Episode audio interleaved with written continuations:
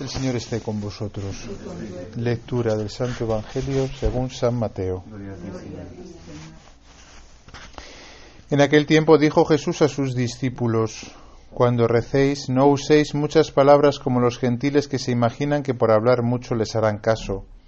No seáis como ellos, pues vuestro Padre sabe lo que os hace falta antes de que lo pidáis. Vosotros orad así.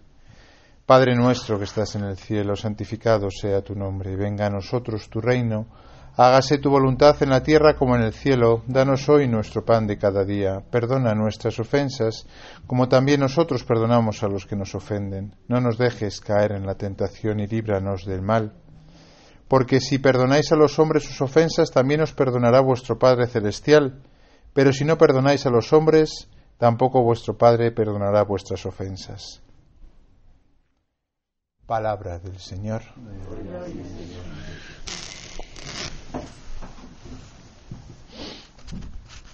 Bueno, hoy, hoy habría que hablar de San Juan de Dios, pero como es el 8M, si no digo algo de, las mujeres, como son más siempre aquí en la iglesia, pues también me pueden, me pueden acabar pegando, ¿no? Podríamos cambiar la fiesta del 7 por la fiesta del 8, cambiarla.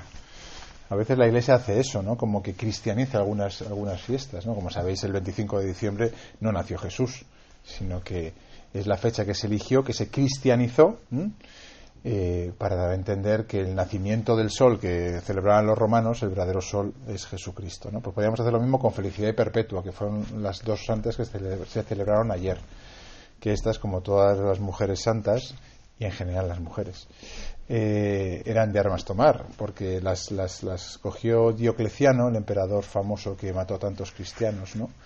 Las metió en el, en el en las cárceles, ¿no? Para, para, que se las comiesen los leones, ¿no?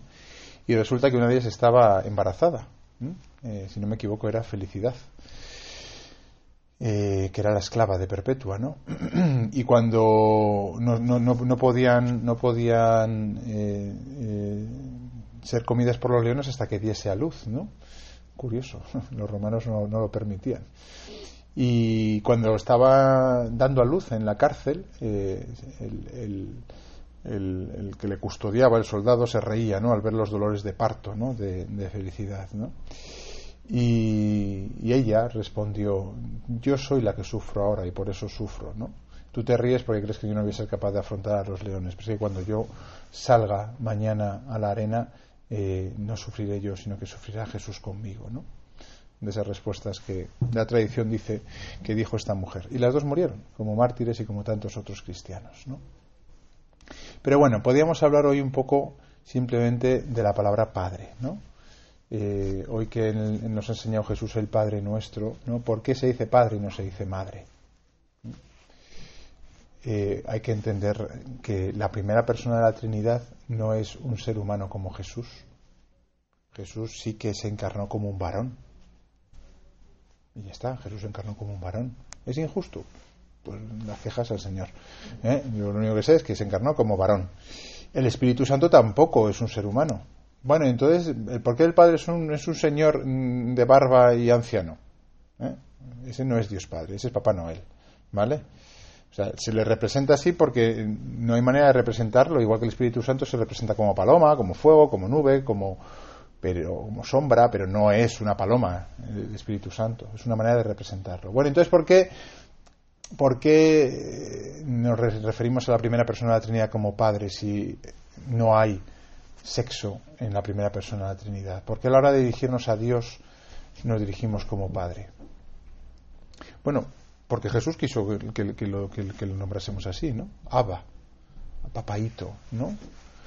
Y hay una razón también poderosa, ¿no? Que es que el término madre en general, todo lo que hacía referencia a, a, a, lo femenino, hacía referencia también a lo maternal, porque lo femenino y lo maternal van unidos.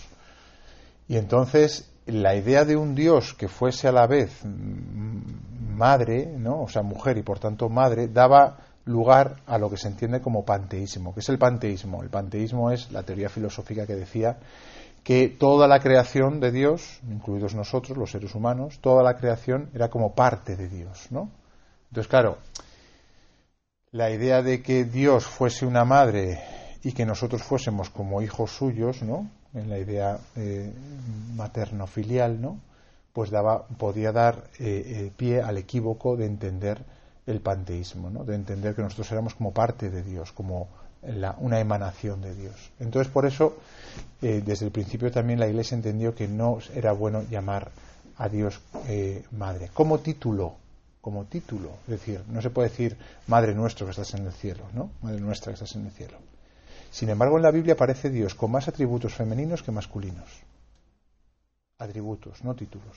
Título masculino, porque corre el riesgo de que el título femenino derive en, un panteísmo. Pero como atributos aparecen más veces atributos femeninos referidos a Dios en la Biblia, en el Antiguo Testamento, que atributos masculinos. Todas las veces que se habla de las entrañas maternas de Dios, de que nosotros somos hijos suyos, que efectivamente da a entender que nosotros somos hijos muy amados de Dios. ¿Puede una madre olvidarse del hijo de sus entrañas? Pues aunque se olvidase, yo jamás me olvidaré de él. Toda esa serie de frases da a entender que Dios no es ni hombre ni mujer, no es ni padre ni madre, pero si se estereotipa un poquito lo que es un padre y una madre, Dios nos quiere como padre y como madre. Y aparece más veces que nos quiere como madre, con los estereotipos actuales de lo que es una madre, estereotipos que vienen, por cierto, de la maternidad, ¿vale? que el, hombre no tiene por razones evidentes, que, de padre. ¿no? Luego, eh, para aclararnos un poquito en este tema, no, no es que la Iglesia sea eh, esté anticuada y se niega a llamar a Dios madre. De hecho, entendemos que el corazón de Dios tiene más de materno, si se puede decir así, de paterno, aunque no hacemos como hacen hoy en día lucha de clases. Dios es padre y madre a la vez, porque precisamente no tiene sexo. Y entonces siempre es bueno dar a entender que para la Iglesia nunca habrá oposición, sino siempre suma, siempre comunión. Hoy en día hay que tanto deseo de enfrentar a los sexos, ya que ya no, no podemos enfrentar a las clases porque eso salió mal, ahora vamos a enfrentar a los sexos. Pues no, Dios es Padre y Madre y nos ama como tal, como Padre y como Madre a la vez.